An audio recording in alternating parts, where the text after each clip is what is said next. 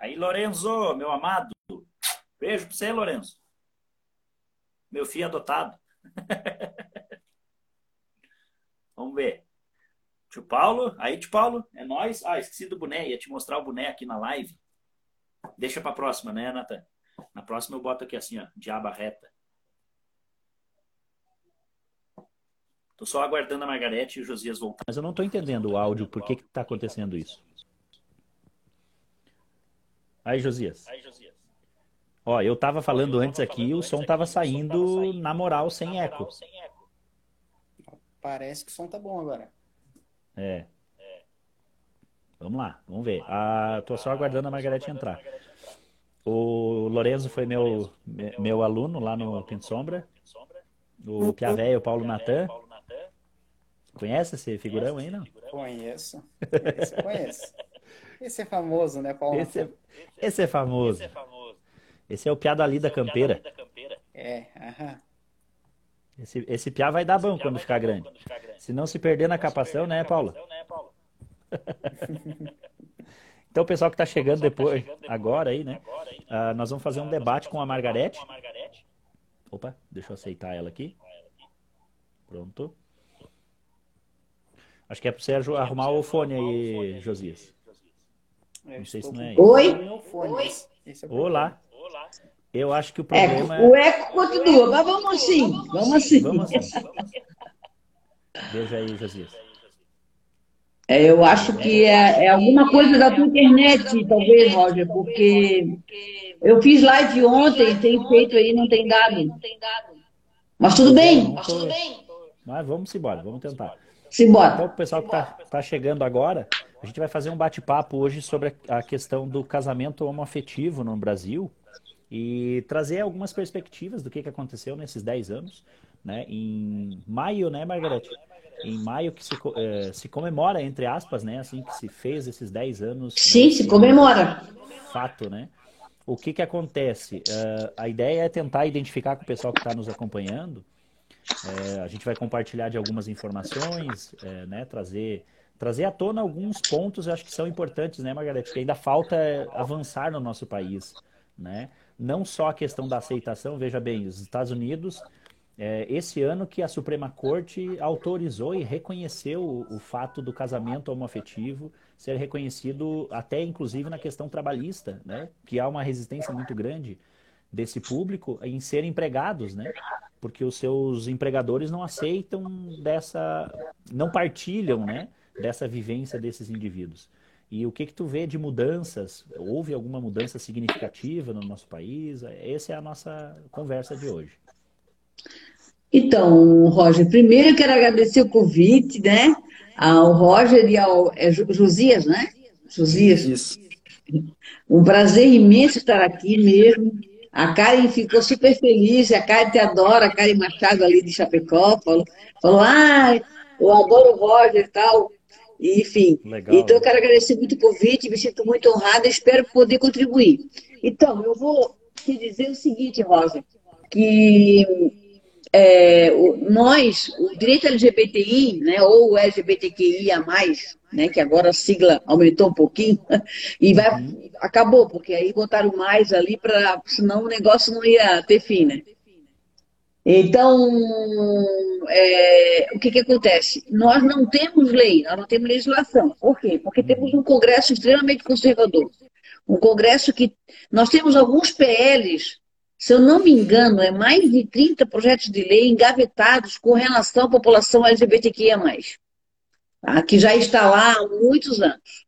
Tem o casamento homoafetivo, que até foi um- projeto da então senadora Marta Suplicy, tem a criminalização da homofobia, tem diversas outra, outras, outras situações. Tem o Estatuto da Diversidade Sexual e Gênero, que esse estatuto, as nossas comissões da OAB, né, que se, é, é, essas nossas comissões temáticas, né, a OAB, ela tem, em Santa Catarina, por exemplo, ela tem 100 comissões temáticas.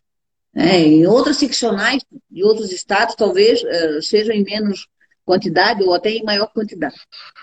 E dentro dessas comissões temáticas tem essa que eu presido, que é a de direito homoafetivo e gênero. Essas comissões da diversidade sexual e gênero, dentro afetivo, elas foram criadas com a iniciativa da doutora Maria Berenice Dias, que é uma desembargadora aposentada do Tribunal de Justiça do Estado do Rio Grande do Sul e advogada hoje. Então, ela que deu lá, enquanto desembargadora, a primeira decisão né, em favor de um casal de lésbicas, ah, reconhecendo a união estável entre elas. Tudo começa ali. E depois, o, casamento homoafetivo, ele surge, né, na, na verdade, não é bem o casamento, mas o reconhecimento da união estável entre pessoas do mesmo sexo, ele se dá numa decisão do STF em 2011, em maio, é, na, sob a relatoria do ministro Aires Brito, um voto belíssimo, e se dá por conta de uma ADPF, né, uma abolição de princípio fundamental, e uma, é, uma DIN e uma ADPF, a 132 e a 4277, do Rio de Janeiro. Então, e na época, quem era o procurador-geral do Estado do Rio de Janeiro era o ministro Barroso, que hoje é ministro Barroso do STF. E ele sustenta no STF, né, em favor da união, da união afetiva entre pessoas do mesmo sexo. Então, em 2011, né, o STF reconheceu a união estável entre pessoas do mesmo sexo, dando uma interpretação ah, ao artigo 226, parágrafo 3 da Constituição Federal, e do artigo 1723 do Código Civil Brasileiro. Bem, isso aí, como eu não estou aqui falando com um advogado, fica meio chato ficar falando lei para cá, lei para lá. Mas para todo mundo, para todo mundo entender, né, para ficar uma coisa mais clara, é, nós não temos a lei de casamento homoafetivo, nós temos uma decisão da Suprema Corte. Né? Então, e isso nos deixa, de certa forma, vulneráveis. Por quê? Vai que, vai que, né? Eu disse isso numa live ontem. Ninguém imaginou que esse presidente ia se eleger. Quando se falava sobre ele, as minhas cachorras aqui, não tem como segurar minhas cachorras. Está perturbando muito as cachorras? É... Ninguém imaginava que esse senhor fosse chegar à presidência, né? Era piada. Ah, não, não é possível, não é possível. E hoje também a gente acha um pouco impossível, né, nós mudarmos aquela composição do STF atual, né? No entanto, nós já temos dois, né? Quer dizer, um vai entrar e outro vai estar lá, né? Terrivelmente católico, terrivelmente evangélico, ou seja, que coaduna, né? Com a instituição família somente entre pênis e vagina, entre homem e mulher. Eu falo pênis e vagina, tá, Roger? É porque nós temos que esclarecer alguns pontos aqui. Por exemplo, é, o homem e a mulher. Então, nós somos criados todos numa caixa binária, macho e fêmea. Então, existe o macho, que tem pênis, e existe a fêmea, que tem vagina. Isso é sexo. Isso não é gênero. Isso é sexo. Sexo biológico. Né? Vocês são dois homens cisgênero. Por quê? Porque vocês são homens de gênero e o gênero de vocês, que é uma construção social, que de, que de acordo com a vida tu vai construindo, ele, te, ele coaduna com, com a tua genitália. Então tu és um homem cisgênero. Eu sou uma mulher cisgênero. Por quê? Porque a, a, minha genitália coaduna com o meu gênero. Né? Eu me identifico, na verdade, na verdade, eu até não me identifico muito com o gênero feminino, eu me identifico com o não binário. Que ele, o não binário está fora da caixinha. Ele não se acha masculino e nem feminino, que é o meu, eu me acho assim. Mas enfim, mas eu estou aqui dentro, eu estou bem como eu estou, né? Eu não vou fazer transição, não, não há necessidade disso. Então, as famílias que o governo né, aceita, que o governo quer que a sociedade tenha, são famílias de homem de pênis e mulher de vagina. Por exemplo, uma mulher trans, ela não tem, ela não tem vagina, tem pênis, a mulher trans. Mas ela é uma mulher. Ela é conserva uma mulher. E isso. Aí tu me pergunta assim, ah, mas quando é que isso começou? Não. Quando é que isso começou? Não. Desde que o mundo é mundo, sempre houve a homossexualidade, a transexualidade.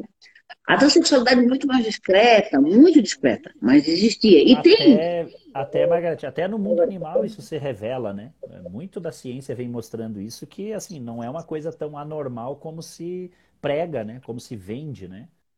Não, eles vendem uma coisa assim, que é doença, que não sei o quê. Eu vejo o cachorrinho macho olhar para o outro, cheirar e ir lá ficar em cima fazer.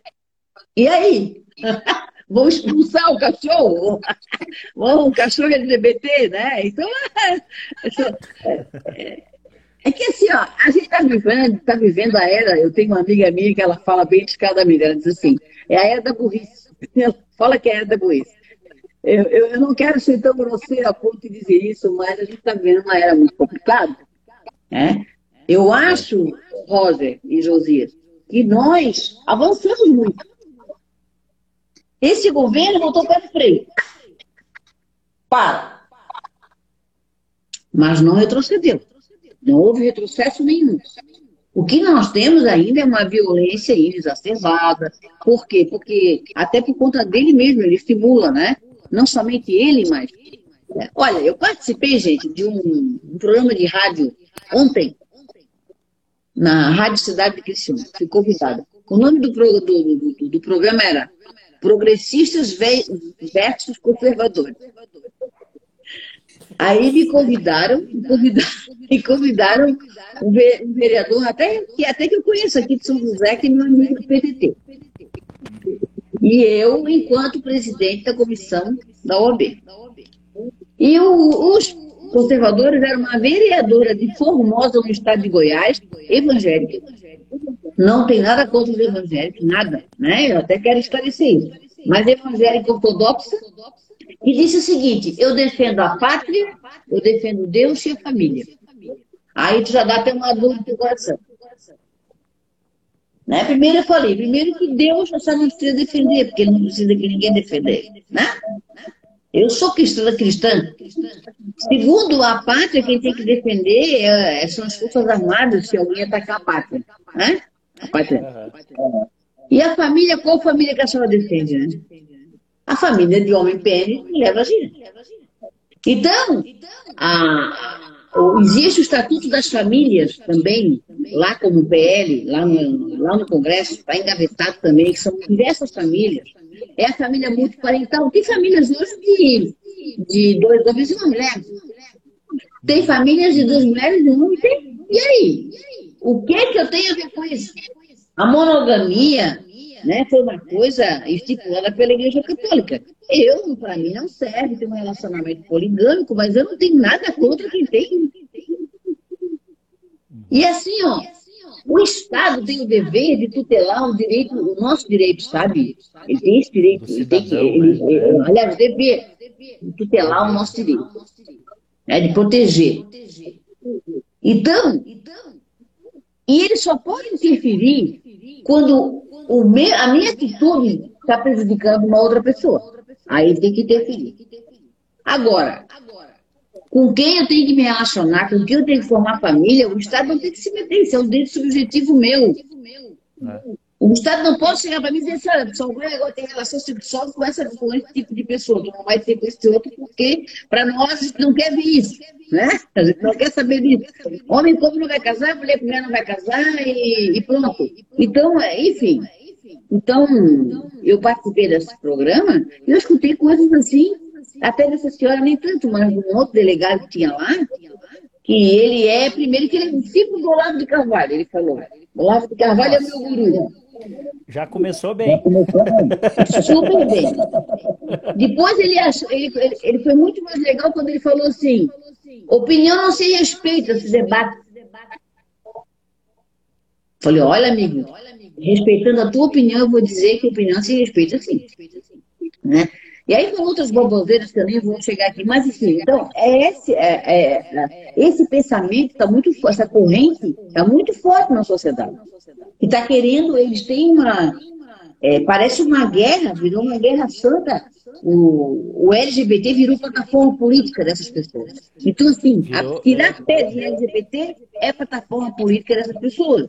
Então, elas falam para o público delas, para esse público que entende que um professor, como o Goiânia Criciúma, de arte, colocou um vídeo da música etérea que tinha um homem negro gay dançando de forma meio sensual, mas, enfim, estava vestido, não estava pelado, não estava nada. Essa, o cantor crioulo ele foi indicado ao Grêmio Latino. E esse professor só colocou o vídeo e a música por conta dessa indicação ao Grêmio, dessa música. Essa música foi indicada, na verdade. E aí o porquê e, que ela foi aí... indicada, né? Exatamente por essa contestação, né? Por trazer isso para a sociedade, para o debate, né? Exatamente! E aí ele fala na música Etérea, está aberto aqui, eu até tinha deixado ontem aberto, ele fala um pedaço da música Etérea, que aí ele falou assim, delegado, eles dizem que todo canalha é hétero nessa música. Daí eu falei, aonde o senhor ouviu isso? Eu fui aqui, peguei a letra e peguei a frase. Tá Vou até falar aqui para vocês. Tá aqui, ó, tá até, tá até salvo ali. Ó. Olha só a estrofe, como, como as coisas são. A, a, primeira estrofe fala assim, ó, uma bala quase, quase hétera, etérea, mas complexo, de não se entender, um canalha quase hétero. Ignora o amor que complexo, o medo de nele se ver. O, gente, aonde que está o ataque aos heterossexuais? Ele está ele tá querendo dizer aqui que um canalha quase hétero, não é hétero. Pode ser qualquer um, pode ser quase hétero, pode ser qualquer um, pode ser homem, pode ser trans, pode ser qualquer coisa. Então, assim, eles acharam aqui, tentaram achar alguma coisa aqui. É porque chama os héteros de canalha. Onde que está? Eu falei para ele, onde que está? E aí, então, assim, o que eu quero dizer é que, infelizmente, está, está havendo uma coisa muito grave, que é a interferência na liberdade de cátedra dos professores. Tem, sim. Isso vem forte, né? No estado de Santa Catarina vem percebido isso já há um tempo. Então, assim, eles vão começar a dizer assim, ó, você só pode falar isso. E aí, esse é o segundo professor perseguido esse ano, teve de Rio Negrinho, porque no dia do orgulho LGBT ele foi explicar o que era leve, o que era bissexual, para uma turma de nono ano, que é uma turma de 15, 16 anos, adolescentes, que eles já são, já estão aí naquela fase. Já, um já são bi, outro já é gay, outro não é, outro é hétero, e já está aquela misturança toda. Qual o problema de falar o que é? Porque a, a escola tem o dever de de dar esse conhecimento para que isso coíba a violência. Porque se eu crescer sabendo que é, que é natural, eu tenho um amigo gay, é natural eu ter uma amiga lésbica, uma amiga trans ou um amigo trans, eu vou respeitar, eu não vou querer bater. O problema é que eles estão crescendo nesse, nessa educação familiar que diz que é tudo doente, que, que eles querem sexualizar as crianças. Deixem as nossas crianças em paz. Quando eles falam isso, dá até uma coisa na gente. Ele é, chegou a dizer, assim, senhor, ontem, que os homossexuais têm tara por criança. Quando ele falou isso, eu enlouqueci. Eu disse assim, olha, eu quero, eu quero replicar o que ele está falando, eu quero contestar o que ele está dizendo. O senhor está tá dizendo que homossexual tem tara por criança? O senhor é um delegado, o senhor conhece o Código Penal. Quem tem tara por criança é pedófilo. É um criminoso. E o pedófilo pode ser tanto hétero, como pode ser homossexual, como pode ser qualquer coisa. Não, estou dizer isso só. E outra coisa, ah, eu quero falar. Eu digo, não, eu vou pedir para o mediador não deixar o senhor falar, porque toda fala minha, o senhor quer ser a última fala depois da minha. Ele sempre queria dar tréplica. Se o senhor falar, eu vou pedir tréplica. eu sei que foi. O cara ficou quieto porque ele viu que ele errou. Ele não pode falar uma coisa dessa, gente. Mas é isso que eles pensam. Porque esse professor é gay. Então, eles pensam assim, ah, o professor gay quer ensinar as crianças a ser gays. Entendeu? Ser gay. É. Essa é a mentalidade grosseira, né? Mas só para, não sei, o Josias quer comentar alguma coisa, quer fazer uma pergunta? Claro. Não, sobre a, a importância da educação, né, como, interfer, como interferindo nesse processo, né? Porque, inclusive, na semana passada, é, eu conversava com o Roger a respeito desse assunto, e, e aí eu mandei para ele um vídeo de um vídeo dos anos 80, as pessoas manifestando as opiniões que eles tinham referente à homossexualidade.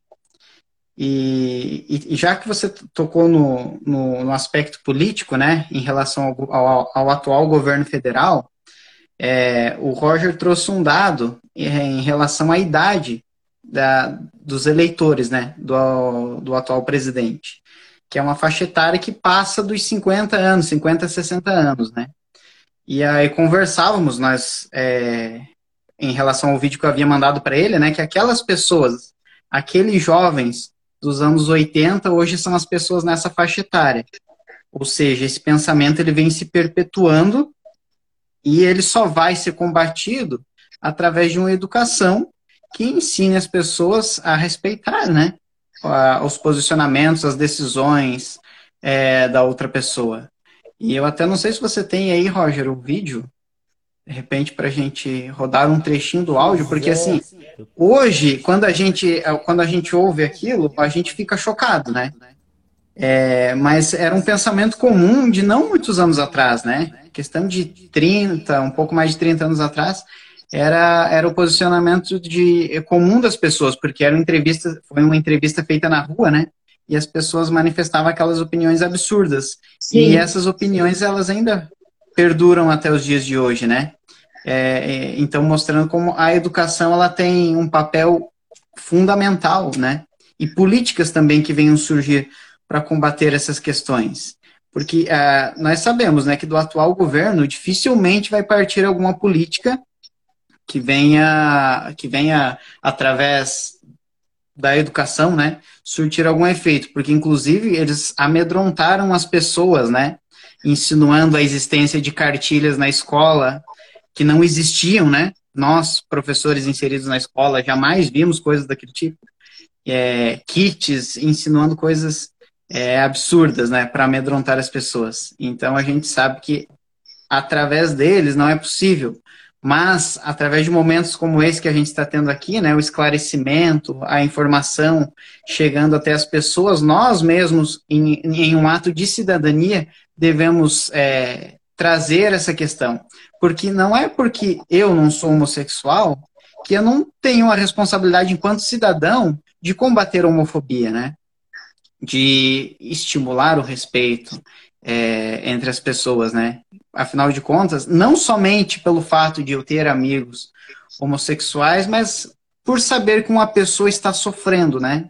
E quantas são as pessoas que carregam traumas por isso, estão tentando lidar com a situação, e as pessoas vêm tentando marginalizar nessa né, questão, que prejudica seriamente. Então, é, é importante que a educação atue de forma mais efetiva nessa questão também e a gente precisa lutar, né? Para inserir isso nesse espaço. Até para compartilhar, Olha, viu, Marga Margarete? Você, lê, é, você viu aquele primeiro card que a gente fez fazendo a chamada, né? Para convidar o pessoal para fazer o Sim. debate. Então, naquela foto aparecia nós dois no topo, no lado, e falando casamento homoafetivo. Gente, a repercussão. O Josias disse que o pessoal que foi comentar na página dele foi mais assim no sentido: ah, que legal, você vai fazer um debate. Mas eu, eu, assim, fui. Não vou dizer vítima, né? Mas assim, eu tive que dar muita risada, sabe? Porque, pô, eu não sabia que você era casada com o Josias. Eu não sabia, sabe? Como se. É, para você ver, assim, no imaginário das pessoas, né? Claro, tem pessoas que brincaram mesmo na sátira porque faz parte da, da, da, brincadeira. Sim, né? sim. A, gente, a gente convive nesse meio.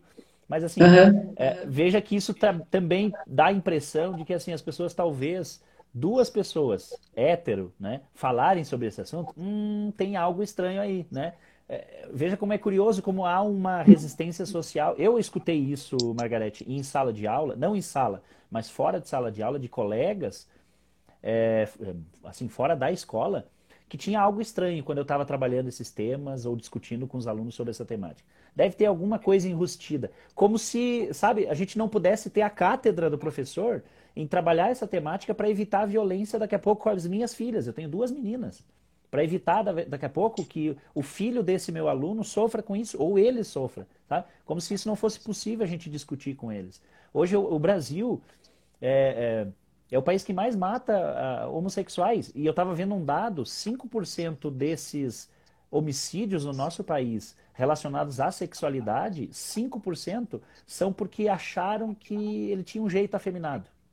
Olha, olha que, que assustador. 74% são travestis, assumidos, vestidos, e muitas vezes né, a realidade profissional, o pessoal não dá abertura de, de, de mercado, emprego, eles vão para a prostituição. 70, mais de 70% dos assassinatos sobre homoafetivos, né, sobre eh, pessoas homossexuais no nosso país, são travestidos. 5% sobre grupos que não se intitulam, não são, mas, ah, mas tinha um jeito, então eu bati nele, surrei e matei. Sabe? Isso é um absurdo. A justificativa é a sexualidade ou a vestimenta já, da pessoa. Já, Já teve caso de morte de um pai com filho, né? É, exato. Abraçado na rua. Que estava abraçado, era pai e filho, e, de, e tiveram a impressão de que era um casal. Né? Eu encontrei o um vídeo aqui, você quer que eu dê uma passadinha, só um, um recorte? Claro, pode sim. Acompanhar? É um vídeo gravado nos, anos nos anos 80. Eu vou tentar ver se eu viro a câmera para vocês, só para vocês acompanharem. Olha só. Tá. Eu vou, eu vou ver se ele pega o áudio.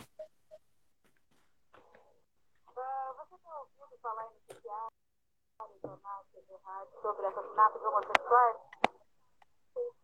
O que você pensa? Eu acho que tem mais é que assassinar mesmo. É a favor que mate.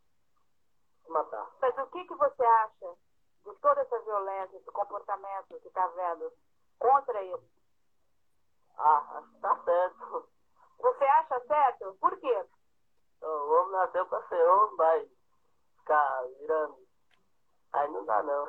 Especificamente contra eles, o que você pensa? Ah, eu tenho muito contra eles. Tenho muita coisa contra eles. Eu acho que eles estão poluindo a cidade de São Paulo. Eu acho que não deveria existir. Enfim, é repugnante. Não dá nem para. Não quero ver mais, né? Essa era a mentalidade dos anos 80. Será que isso aí mudou hoje, em 2021, Margareth? Olha, eu, eu acredito que essa, essas pessoas continuam pensando igual. Porque a, o ódio, a capacidade de odiar é tão grande que acho complicado é, refrescar isso, sabe? Acho complicado. É, é muito complicado isso, cara. Muito pelo contrário, eu acho que há até um recrudescimento, sabe? Agora, eu te digo uma coisa. É, eu, eu vivi os anos 80, eu vivi os anos 80 com 20 anos. E foi quando eu me entendi é, lésbica nessa época. E eu apanhei no carnaval, duas vezes eu apanhei porque eles olharam para mim e acharam que eu era e, e bateram em mim. Homem, assim, passando no carnaval bêbado, olhou pra minha cara e pá, pá, pá, pá. Eu apanhei. Eu, eu, então, eu não, a gente não, não falava que tinha uma namorada, a gente falava que tinha uma amiga. Porque se assumisse, eu era, eu, eu não era advogada ainda, eu trabalhava no, no era agente do BESC, fatídico BESC. E, e dentro do banco, assim, é, eu não, se eu assumisse, eu, eu nunca ia ser promovida. E na época, eu até não dava muita bola para isso, não. Eu sempre fui muito de bancar, né, de enfrentar. Mas, eu, mas era uma época muito difícil, porque a época da ditadura, né, era, era o finalzinho, né, a ditadura se encerrou em 85. Né, e a gente só foi eleger um presidente em 89. Então, em 85 termina a ditadura com a eleição do Tancredo Neves. 85. Mas ali ainda até 19, até eleger o, o Collor, nós ainda sofremos ainda muitas restrições de cultura, nós não tínhamos acesso à informação, nós tínhamos censura direta. Censura. E, e, e a homossexualidade era só enrustida. A transexualidade já existia, mas estava enrustida. Na verdade, performizada por homens gays e mulheres lésbicas.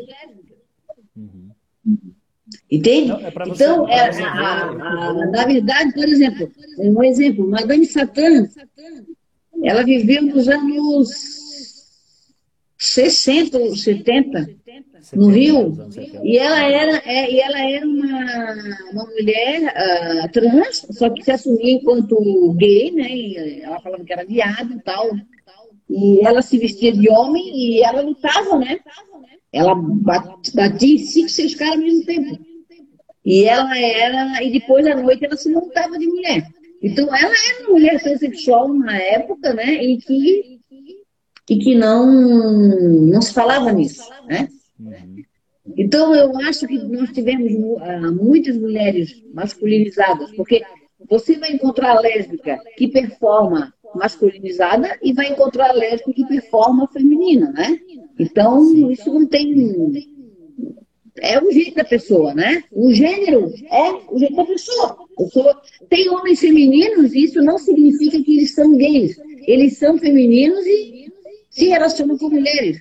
Tem mulheres que são masculinas e que se relacionam com homens. Né?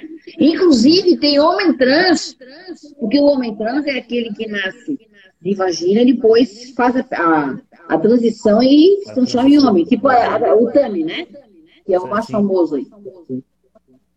O Tami poderia ser, ele é hétero, mas ele poderia ser gay, se ele gostasse de homem.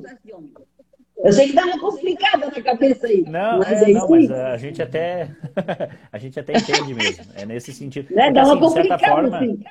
É, não, eu, eu, eu trabalho, eu, eu sou professor de geografia, o pessoal vai dizer, tá, mas o que, que geografia vai ter a ver com isso? Tem muito, né? A gente trabalha uma geografia voltada ao humanismo, né? A- a- eu digo assim que geografia tem muito a ver com sociologia, por trabalhar o estudo do comportamento da sociedade, as interações, as relações sociais, e em alguns momentos a gente tem que falar sobre essa questão, ó, gente, isso aqui é sexo, orientação, isso aqui é gênero. Então, ah, o que, que o IBGE leva como em consideração? Muitas vezes não leva esses grupos e gêneros em consideração. Até porque a gente está falando 10 anos, né? A cada 10 anos é feito o levantamento. E se a gente pegar, por exemplo, o casamento, fez 10 anos que isso foi reconhecido, mas tem algumas, até você compartilhou há um tempo atrás, né? Aqui no estado de Santa Catarina tinha um, eh, não sei se era juiz, eu entendo pouco, ou desembargador, que não Promotor, aceitava, né? promotor Promotor. Floripa. Você vê que o meu conhecimento na área do- da advocacia é fina. Mas, enfim, o promotor não aceitava esses casamentos, né? Ele. Olha que absurdo. Quer dizer, como se a- a- interferisse na vida dele o que essas pessoas vive- eh, faziam na sua vida individual. Eu conheci um caso, só para compartilhar com a Margarete, que é aqui em Lages mesmo, né? Que tinha um casal que era. Ele já, já, eh, quando esse rapaz, né, já faz anos isso, ele se assumiu, a família abandonou ele.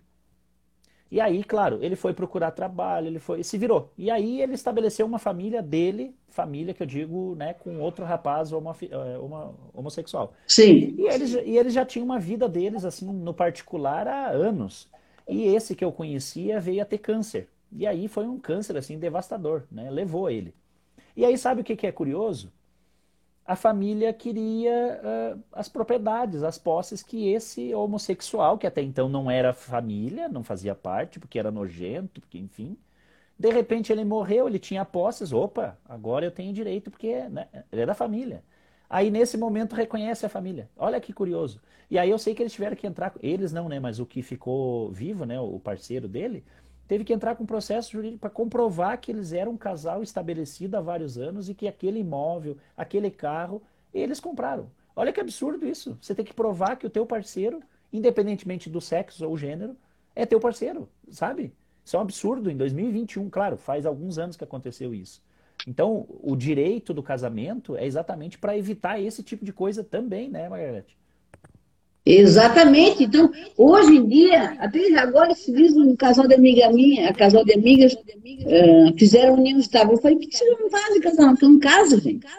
Ah, mas eles não querem casar ainda, porque casar é, é- já é uma coisa mais séria, não sei o que. Tá, tudo bem. Porque os, os direitos da união estável, né, registrado em cartório, são os mesmos de, uma- de um casamento com um parcial de bens, né?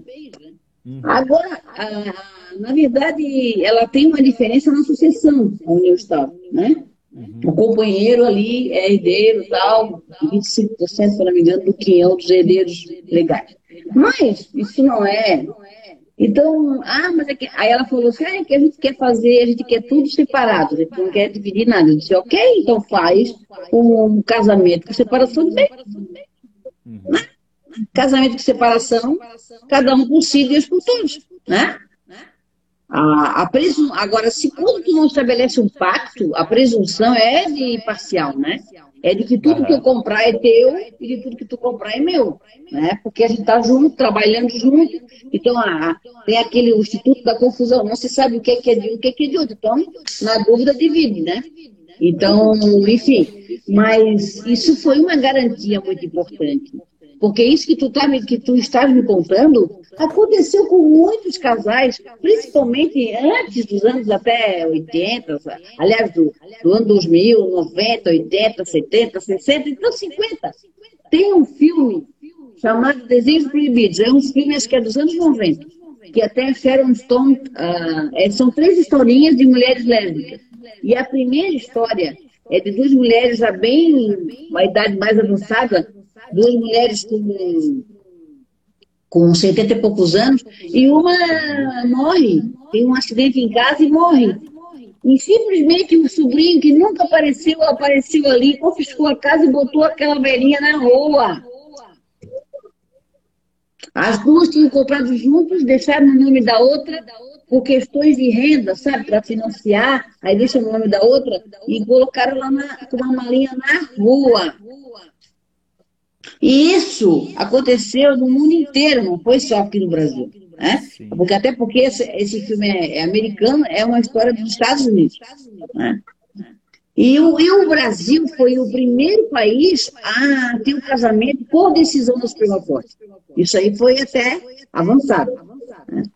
Ah, o, e os, os, Estados Unidos, eles tinham, é, com a, o pacto federativo deles é, e o poder judiciário é diferente do nosso, né? Uhum. Tinham estados que permitiam, outros que não, né? É diferente. Aqui, aqui no Brasil é, é a União que decide isso, né? É, um, é o Congresso Nacional. Enfim. Então, o que, que nós precisamos, né, Roger? Ter um Congresso progressista. E quando nós elegemos, esse foi o pior Congresso de todos os tempos. Foi o Congresso mais conservador, mais fundamentalista, mais extremista. E Santa Catarina elegeu também a Assembleia Legislativa mais conservadora, a pior de todos os tempos. A nossa bancada federal, olha, é, é triste. É triste. A estadual também é, tem, claro que tem as suas exceções, né? Temos pessoas muito boas ali. Mas, no geral, você viu o GC aí, o deputado? Vi, vi as postagens que ele fez, né? Pegou o marido da Maria da Penha, que agora anda andando para tudo quanto é canto, dizendo que, sei lá o que ele está dizendo, que eu não quero nem ouvir o que ele vai dizer. Que o homem que atira na mulher né? dormindo ainda tem a coragem de vir dizer que tem uma outra história por detrás disso. O que que está querendo dizer? Que pegou ela para ir com ele, mas ela podia estar no bacanal.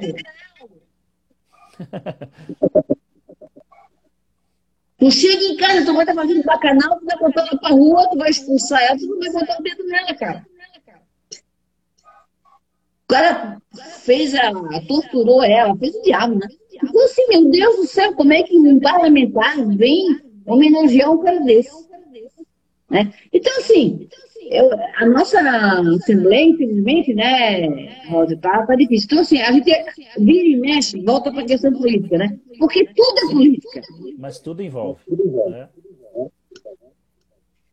Os nossos 10 anos, vamos voltar aqui até para o nosso tema, os nossos 10 anos de casamento não afetivo, nós tivemos depois. Então, em 2011, o STF dá essa decisão linda, e o relator foi o ministro Aires Brito, né?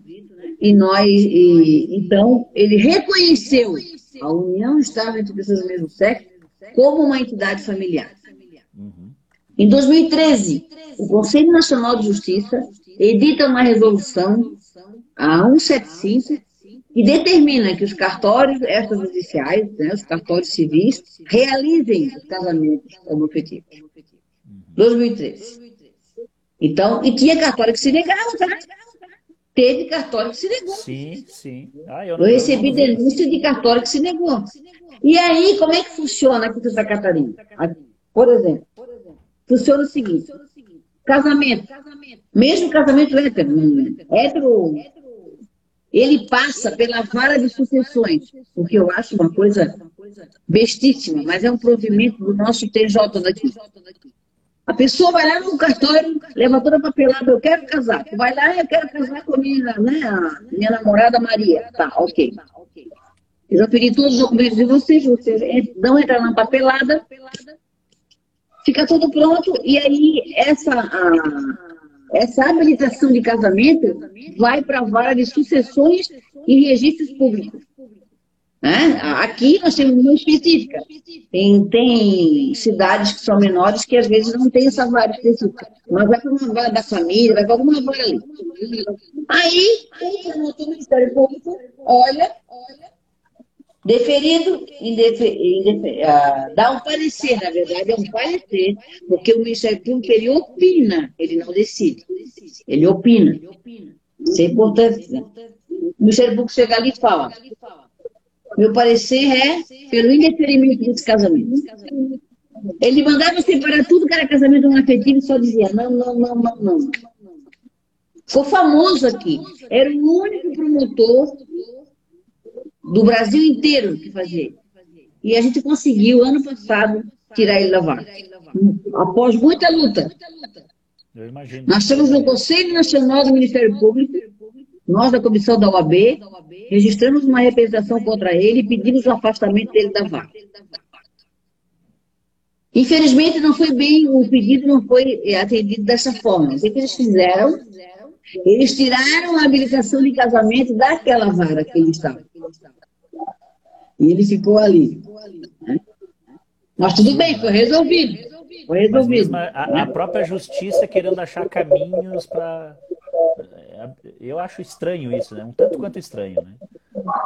Na verdade, não foi nem a justiça, foi o próprio Ministério Público, o Conselho Nacional do Ministério Público, que não quis. Ele já é um homem de fim de carreira, não quis.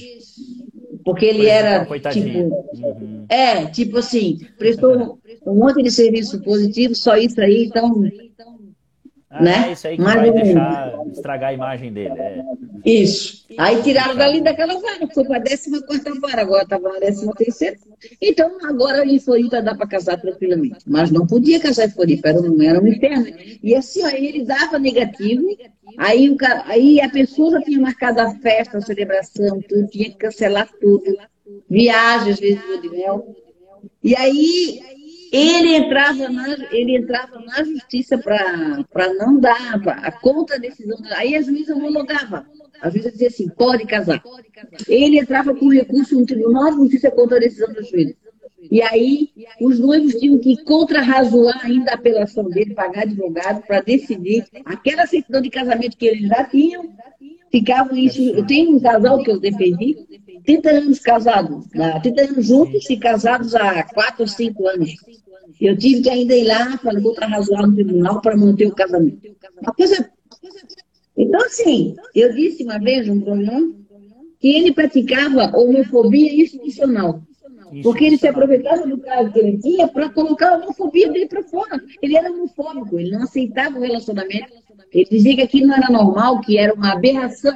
Ele escrevia no voto, na, a petição dele assim, isso é uma aberração. Ah, e, e, juridicamente ah, é possível de contestar isso? Inclusive essa fala. Não, gente, não, era, era tranquilo, era tranquilo. Por que, que era tranquilo, uhum. o, Roger? Porque já tinha decisão do STF. O que ele fazia, ele, na verdade, estava fazendo um desserviço.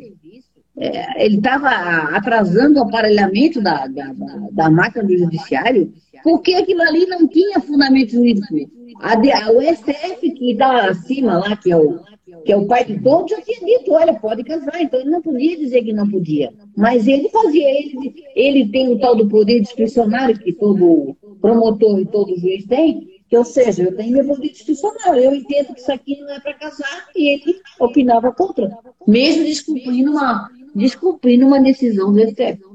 Entende? Mas, mas, mas, isso, Margarete, não é novidade no Brasil, né? Descumprir determinação judicial a nível federal, né?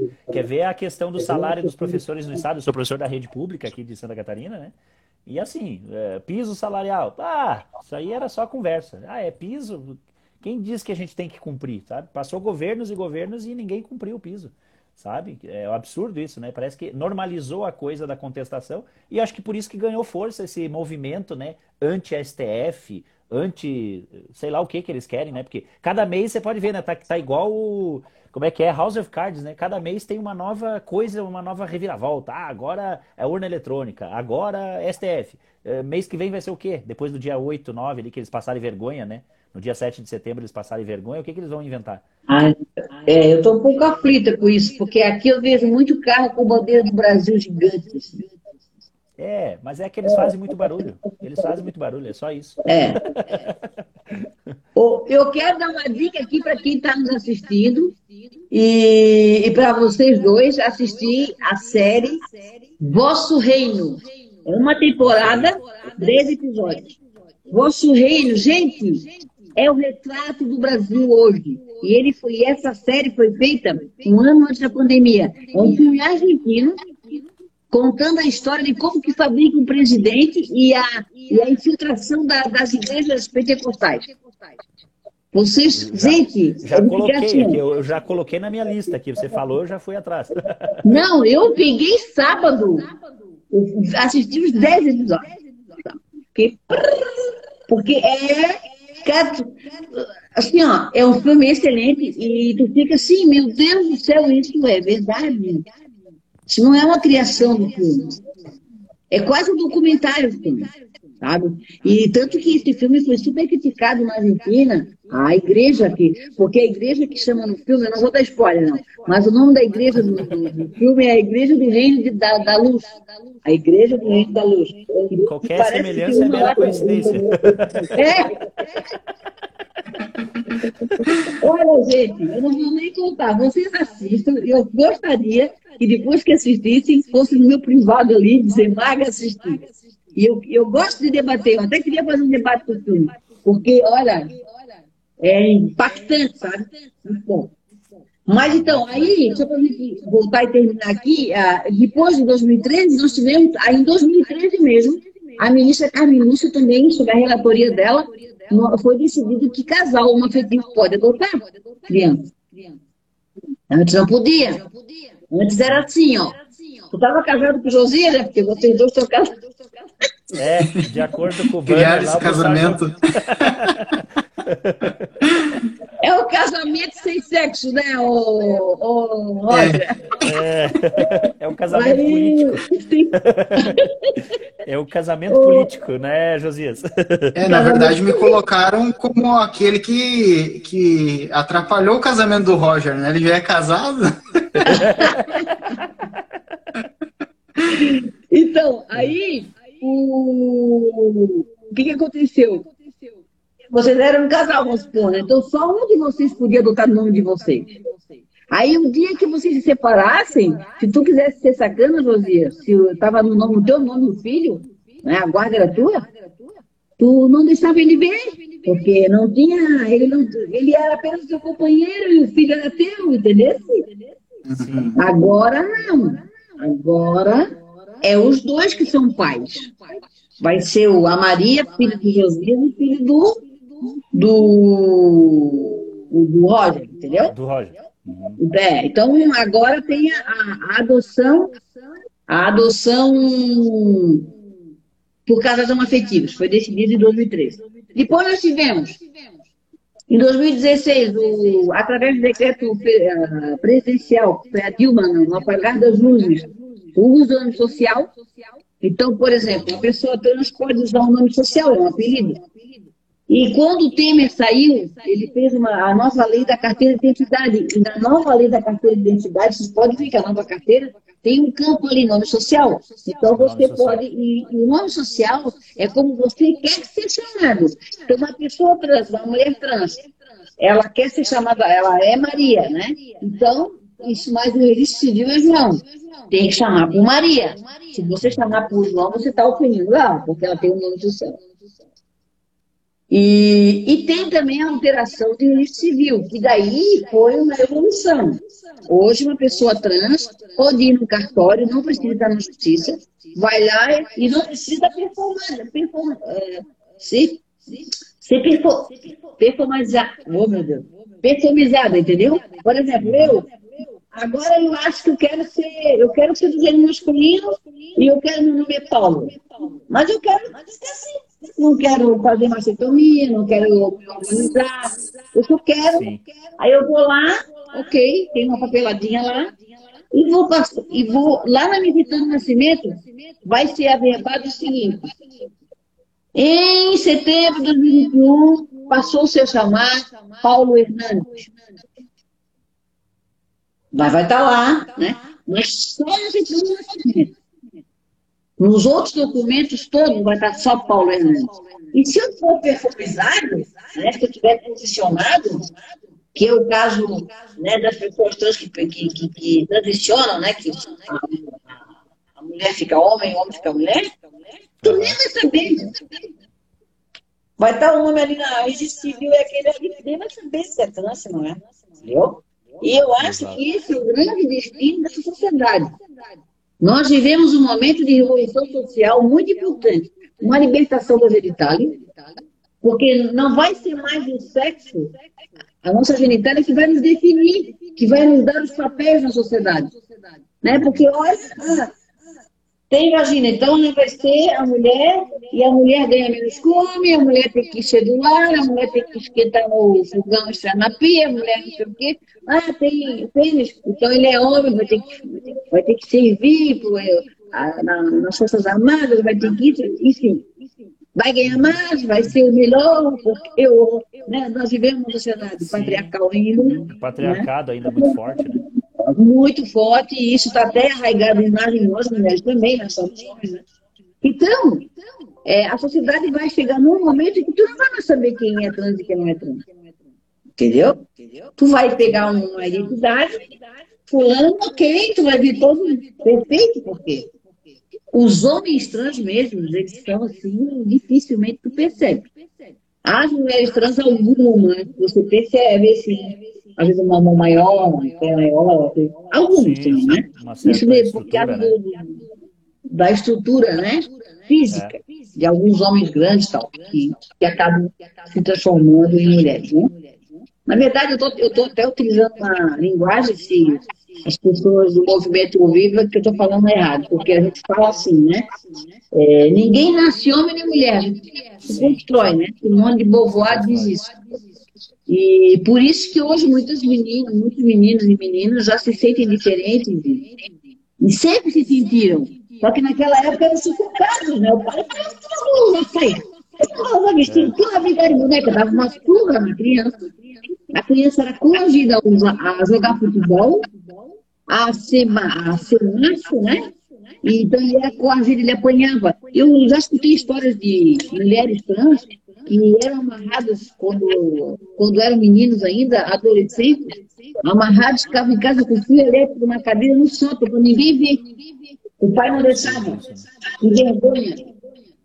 Que absurdo, né? Teve, teve que fugir de casa. É, teve uns que fizeram castração do pênis em casa, quase morreram. Porque, olha, tem muita história triste para ser contada. E realmente a gente tem que ter empatia. A gente não sabe o que é ser um transexual, porque eu não sou uma pessoa trans. Eu sou, só, sou mulher e sou lésbica, mas a minha, a, se, a, gostar, a minha preferência e orientação sexual e afetiva é com mulheres, ou seja, eu quero formar família, não é só relação sexual, né? porque muita gente pensa que essa questão é só sexual, não é. E muito menos opção, não é opção, ninguém escolhe, ninguém, ah, eu vou ser, ah, eu vou ser lésbica. Eu acho que eu vou escolher o caminho mais difícil, eu ia escolher o caminho mais difícil, Ainda mais na minha época. Né? Então ninguém escolhe nada, é uma coisa da natureza de cada um. Né? Então cada um tem a sua natureza. E essas pessoas hoje, elas querem arrancar a natureza da gente. Platão já dizia, né? a natureza é cruel, não tem como mudar, tu és e pronto, tu és aquilo e acabou. Né?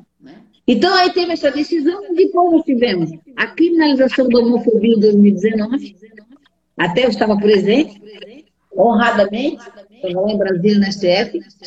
Tivemos, ela é uma prática de racismo, né? E ela foi. É, é assim, ó, o que aconteceu? Como o legislador não legislava sobre isso, e tinha um projeto de lei engavetado há quase 20 anos, hoje o Poder Judiciário foi provocado né, por uma, uma ADO, que a gente chama, que é uma direta de inconstitucionalidade por omissão e, e disse o seguinte: bem, legislador, enquanto você não criminalizar a homofobia, vai estar valendo para a homofobia o crime de racismo. Entende? Então foi o que aconteceu. Que é um crime imprescritível e inafiançável. E aí, nós temos, tivemos isso, tivemos também a doação igualitária porque homens gays não podiam doar sangue, você sabia disso? Sim, sim, eu sabia, sabia, acompanhei. 12, 12 imagina. Você falava que era gay, ah, você tem que ter estado 12 meses sem ter relação para poder doar sangue. Se o cara fosse celibatário, né? Não existe isso. Então, isso foi quebrado, né? Nós quebramos essa portaria da Anvisa através também de uma ação direta de inconstitucionalidade sobre a portaria do Ministério da Saúde da Anvisa com as decisões mais importantes do tempo foram essas aqui. Não estou esquecendo de nenhuma? Acho que não. E tivemos algumas decisões também uh, de ações diretas de inconstitucionalidade sobre ações, sobre leis municipais que vedam a discussão de gênero na escola. É verdade, isso aí não pode ser verdade. Né? A liberdade de expressão, a liberdade de cátedra, e, e não precisa estar inserido ali especificamente no plano municipal de educação. Né? Então, ah, o, o, STF decidiu, acabou com a, com a, com a escola sem partido ali. A escola sem partido militava contra isso. E acabou a escola sem partido. E era sem partido, né? E era sem partido, mas militava. Olha, olha a contradição da coisa. Sem partido, era, era um... tinha uma bandeira era uma baita, era um baita do, do partido por trás, né, que a gente sabe muito bem. Né? Então, Sim, eu fui perseguida por eles. E sabe qual, qual era um dos líderes deles? Aquele tal de Barros, do Paraná, mas não é aquele que eu. Ah, é o nome dele, ele tem o mesmo sobrenome, não sei o que, Barros, do, de Londrina, parece. Eu não sei, ele é um deputado federal. Ele, na época, ele que ele compartilhou meu vídeo para mais de 3 mil pessoas compartilhando, me chamando de ideóloga de gênero, que eu tinha que ser, que eu era comunista, que eu queria sexualizar as crianças, que eu era um demônio, que eu era olha. Mas ele não colocou meu nome. Ele pegou uma alguém me filmou falando, e aí pegaram dois minutos de editar, colaram um monte de pedacinhos para falar aquilo que eles queriam, né? É e, e, tava, e, a filmagem era longe. Quem não me conhece não percebia que era eu. Quem me conhece sabe que eu. E ele não botou nome. Foi esperto, né? Então, é. Eu dei muita palestra em escola, muita, muita, muita. Universidade e escola eu dei muito. Eu parei mais agora por causa da pandemia, mas. Sim. 2019, 2018, 2017, 2016, eu... muitas, muitas mesmo. Não, que bom que esse conhecimento. Daí eu não sei se eu consegui uh, satisfazer vocês ou qualquer coisa estou à disposição aqui para responder. Não, mas foi. Eu acho que foi proveitoso, né, Josias? Não, verdade. Não, foi muito esclarecedor, informações é, como a gente ia abordar esse assunto, né, eu naturalmente fui pesquisar um pouco mais também a respeito, mas ainda assim vieram informações além da pesquisa. Então foi bastante esclarecedor.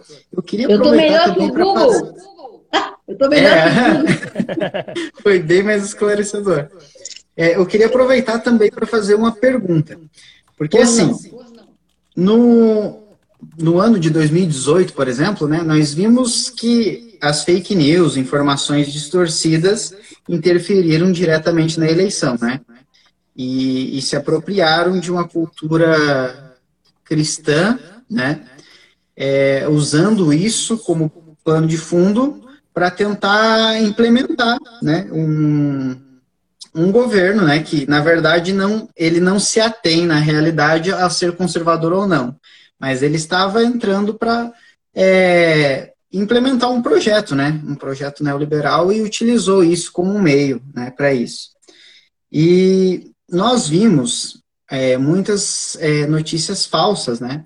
E agora estamos nos aproximando de uma nova eleição, né? Para presidente e essas informações elas voltam a surgir, né? Essas informações falsas. E eu, eu, eu tomei conhecimento de uma dessas.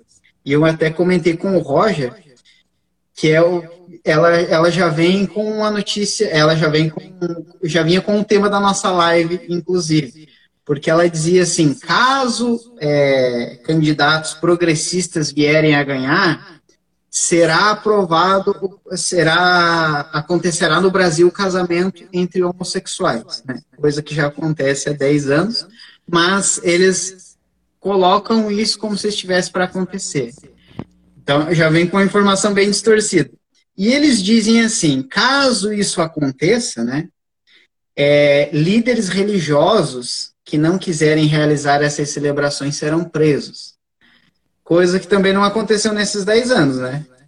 Já o casamento já, já acontece há 10 anos e nenhum líder religioso foi preso por se opor a isso. Mas enfim, mesmo sabendo que é algo ridículo, eu quero aproveitar esse espaço para você comentar esse assunto, né? se realmente um líder religioso é obrigado a fazer essa celebração ou não. Enfim, usar esse espaço para esclarecer essa questão. É, a liberdade religiosa é garantida na Constituição, então o padre pode dizer que não casa, né? Assim como também os padres não batizavam crianças filhas de mãe solteira. Eu lembro de filhos de amigas que eram solteiras e eles não aceitavam. Hoje aceitam. Né? Acho que a arte que aceita, se não me engano, mas não aceitavam. Então, a, a, a, a, igreja ela tem essa liberdade religiosa, né? Ela pode, ela pode dizer que não vou, não vou casar. A evangélica também pode ah, dizer que não vai casar. Agora, tem as igrejas inclusivas, né? Inclusive, eu conheci uma pastora lésbica em Joinville, que tem uma igreja dela lá. Até uma vez, ela, antes da pandemia, ela queria que eu fosse fazer uma palestra. Daí veio a pandemia, e, lá, e ela, ela foi casada com um homem, pastor, o pastor batia nela, ela sofreu um monte, separou o pastor, abriu uma igreja inclusiva e é uma igreja que traz muitas pessoas LGBTs. Lá em Joinville, hein? Que deve ser também complicado. Então, o que eu tenho a dizer para ti, sabe, Josias? Que Jesus, tadinho, se alguém está dizendo que ele vai voltar, ele não vai voltar aqui, né? Não vai. Porque imagina, ele foi um homem que há dois mil anos atrás, ele caminhava ao lado de quem? Ele caminhava ao lado dos padres da sociedade. Ele escolheu para os seus discípulos os mais humildes, os pescadores. Ele poderia ter ido lá no Sinédrio, que era o tribunal dos judeus, né? Só tinha sábios. Ele poderia ir lá no Sinédrio e dizer, olha, pessoal, vamos lá fazer minha turma. Vocês vão ser meus discípulos. É. Ele não fez nada disso, ele não pegou ninguém do Sinédrio. Pegou um publicano e o resto tudo pescador. Então, Jesus andava com as prostitutas, com as mulheres adúlteras, né? E com os leprosos, com aqueles, porque uma pessoa que nascesse com deficiência física era jogada para morrer no meio das rochas, com lepra, ele caminhava com essas pessoas, ele curava essas pessoas, né? Inclusive até o publicano, que era considerado um fariseu, era considerado também veio a fazer parte do, do grupo dele. Então, ele andava com as pessoas da época excluídas da sociedade. Os LGBTs, os negros, os, os, os PNR. Ele andava com essas pessoas. E agora, ele, tu acha que ele vem para cá? Não vem, coitado. Se ele vier, ele mata ele de novo crucifique de novo, mata, porque, falando sério, né? Eu digo isso nas minhas palestras, eu sou espírita, e sou palestrante espírita. Eu falo assim, se ele entrar aqui agora, nessa porta, com aquela túnica, aquele vestidão que o filho usava, aquela túnica branca, cabelo branco, padrão, falando que tem que perdoar, que tem que amar, que tem que se unir, que não tem polarização de esquerda e direita, que todo mundo é igual, que todo mundo vão internar o cara. É. é? Então, é. o que eu tenho a dizer para ti, José, que infelizmente essa ingerência religiosa, que não é cristã, porque o cristão ele é inclusivo, ele não é excludente. Então, o verdadeiro cristão é o Padre Nostemote, por exemplo, que está lá na rua atendendo aqueles que ninguém quer nem andar perto, quando vê, sai correndo. O padre nacional é questão de verdade.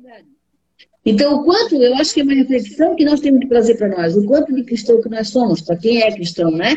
Ou o quanto de, de, de budista, ou o quanto de. Ou melhor, vamos falar uma coisa melhor. Para mim, o que falta no mundo é amor. Se as pessoas tivessem mais amor entre si, elas estariam preocupadas com quem eu me relaciono, com quem eu moro na minha com quem eu vou trazer um dia para vir morar aqui na minha casa, que eu não vou trazer ninguém, mas por exemplo, né? Hipoteticamente. Não estariam preocupadas com isso, elas estariam preocupadas com a minha felicidade. Ai, a Marga está bem, está feliz, está trabalhando, está, tá, né? Então, essas fake news aí, eu já tinha ouvido vários vezes. Isso aí, ó, porque virou plataforma política. É, ideologia de gênero, que não existe, é uma falácia. Isso é uma, isso é uma live só para falar da ideologia. E que a ideologia ela iniciou na Argentina, né, com um padre peruano na Argentina, e, e veio promovendo, na verdade, eles criaram isso para combater com a gente e dizem que isso é, é coisa nossa. Primeiro que o gênero não é uma ideologia, o gênero é um estudo, né? o estudo sobre gênero. Os estudos de gênero se iniciaram na terceira onda, 1970, feminista. Começaram, e aí nos anos 90 veio o movimento LGBT no Brasil, que também se fortaleceu com a onda feminista. Sim. Agora, até... nos Estados Unidos, até a década de 60, ser homossexual era crime. Dava cadeia. Até inclusive que tu falou, é, eu anotei aqui, nos anos 80, é o GALF, né? Que nos anos 80 era é, Grupo de Ação Lésbico Feminista, que tem toda uma história no Brasil, né? Da, uhum. De exclusão dentro dos bares no, em São Paulo, até que aquilo ficou e gerou um enredo muito forte e o bar teve que aceitar Sim. esse público, né? Eu tava Sim, foi, a, foi o do, da, da revolta de 83, de, né? do Ferros Bar, que foi o nosso Stonewall brasileiro, e promovido pelas lésbicas, lá no Ferros Bar em São Paulo, nos anos 80. Exato. Eu conheci o Ferros Bar. Eu cheguei aí. Chegou a conhecer, então. Cheguei a conhecer lá, o Ferros Bar. e frequentava a Maria. Bethânia, Simone. Lá eles até faziam um jornal, né? Um, como se fosse um jornal comunicativo desse público, né? Em específico. E olha que interessante, né? Feminismo e lésbicas, né? Então já trazia uma perspectiva mais ampla do que só um. Claro! Que, porque toda lésbica tem que ser feminista, né? Eu não vejo, eu não vejo como uma lésbica não ser feminista. Porque uhum. o feminismo, ele, ele prega a igualdade de gênero, ele não prega a, a, superioridade de gênero, ele não quer que a mulher seja, tenha privilégio, ele só quer igualdade, né? Sim. Então, é, o feminismo é visto de uma forma muito equivocada pela, pela parte direita, né? Pela direita. É, infelizmente é um movimento forte, né? A gente espera que isso aí mude, né? Espera que isso aí mude, né? Acho que essa conversa que a gente tem feito é nesse sentido, né? A gente trabalha em sala de aula muitas vezes trazendo esses movimentos. Fora de sala, a gente orienta casa, família, né? Uh, mas a gente ainda vê que há uma resistência muito forte, né? Às vezes, dependendo do espaço que a gente vai, a gente puxa um assunto nesse sentido ou conversa com alguém. Diz, ah, mas eu não sei, eu acho tão estranho. Sabe? Você vê que ainda há uma resistência muito forte e não se sabe a motivação, né? Do não, do, não, do não aceitar, do não respeitar, porque assim, o respeitar, o aceitar, não quer dizer eu vou levar para minha casa, né? Parece que para as pessoas é isso, né? Ah, o respeitar, o aceitar, daqui a pouco tá lá na minha casa tomando café. E se tiver, sabe? Mas é, co, como é assustador isso, né? Ver em pleno século XXI. Acho que hoje a gente teria que estar. Tá, eu, eu digo muito assim, ó, eu trabalho com meus alunos, principalmente o quinto artigo da Constituição, né?